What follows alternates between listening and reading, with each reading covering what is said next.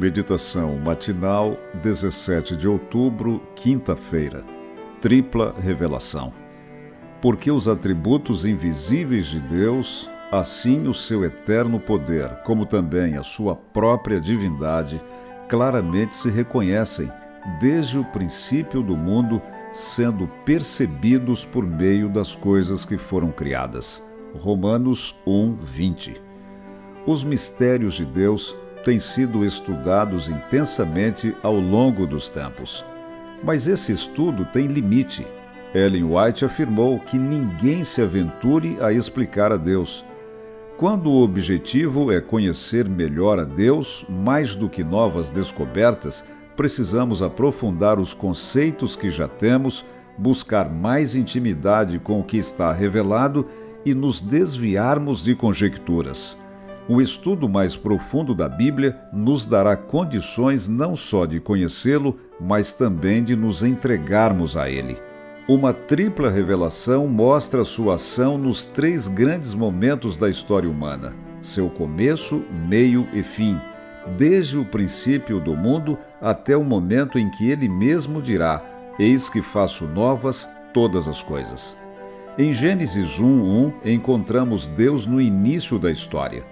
A terra estava sem forma e vazia, mas ele falou e tudo se fez. Todas as coisas foram ordenadas e ocuparam seu lugar. Ele se revelou como poderoso Criador.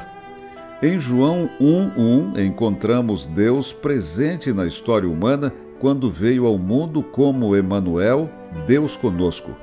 O mundo havia se tornado novamente um caos, mas dessa vez pela confusão religiosa. Ele enviou seu filho unigênito na plenitude do tempo e, assumindo a forma de servo, ele se revelou como amoroso resgatador e salvador.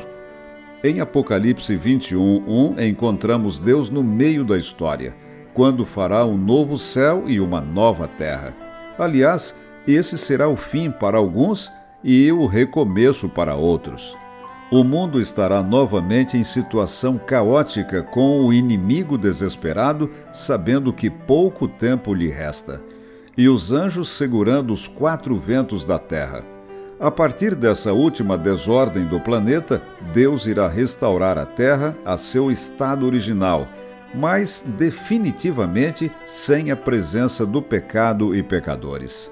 Ele se revelará como soberano e restaurador. Os atributos de Deus nos garantem que estamos em boas mãos.